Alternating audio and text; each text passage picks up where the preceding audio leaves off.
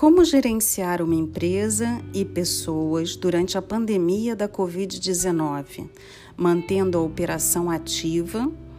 Quais os maiores desafios e aprendizagens?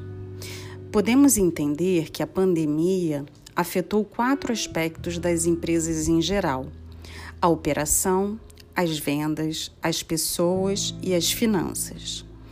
A operação foi afetada pela falta de insumos com o fechamento das fronteiras.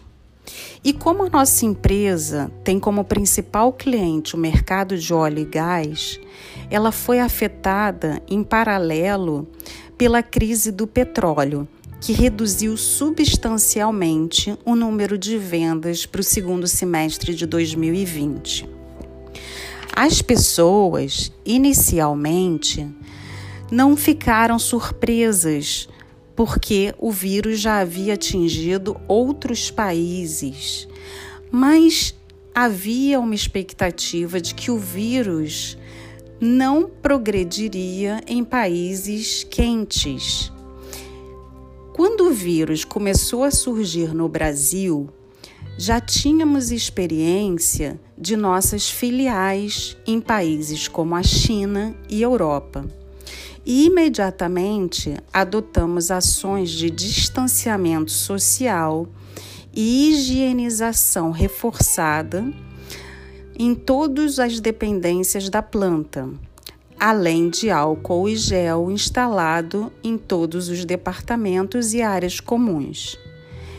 Esse fato garantiu a segurança dos funcionários no momento inicial da crise. As finanças foram impactadas pelas quedas nas vendas e o caixa ficou reduzido, sendo necessário ações preventivas, como a redução da carga horária dos trabalhadores por um período de 90 dias, para evitar demissões e conseguirmos um tempo de aguardar a regressão dessa situação. Com a progressão da doença, nós nos vimos forçados a valorizar as pessoas e a dividi-las em dois grupos: as pessoas que poderiam trabalhar em casa e as pessoas que eram essenciais na operação. Com isso, nós reduzimos os riscos de contaminação interna pois com menos funcionários, o distanciamento so social se tornou viável para os funcionários que permaneciam na planta. Passamos também a disponibilizar máscaras para os funcionários trabalharem e termômetros foram colocados na entrada de todos os funcionários. Os termômetros mediam a temperatura inicial ao funcionário chegar na empresa e, caso houvesse algum funcionário com febre, ele deveria retornar para casa e ficar em observação. Os funcionários que começavam a apresentar sintomas ou possuíam parentes com sintomas eram enviados para testar e, em caso positivo, colocados em quarentena. Quais então foram os maiores desafios e aprendizagem?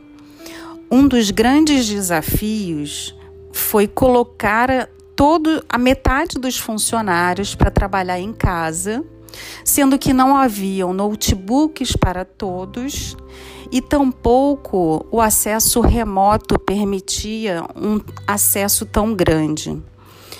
Fomos disponibilizando aos poucos os próprios desktops para que os funcionários pudessem utilizar em suas casas e agregamos um volume maior de utilização na nossa VPN. Como aprendizagem, o aprendizado tem sido imenso, porque nenhum de nós havia passado por uma situação parecida.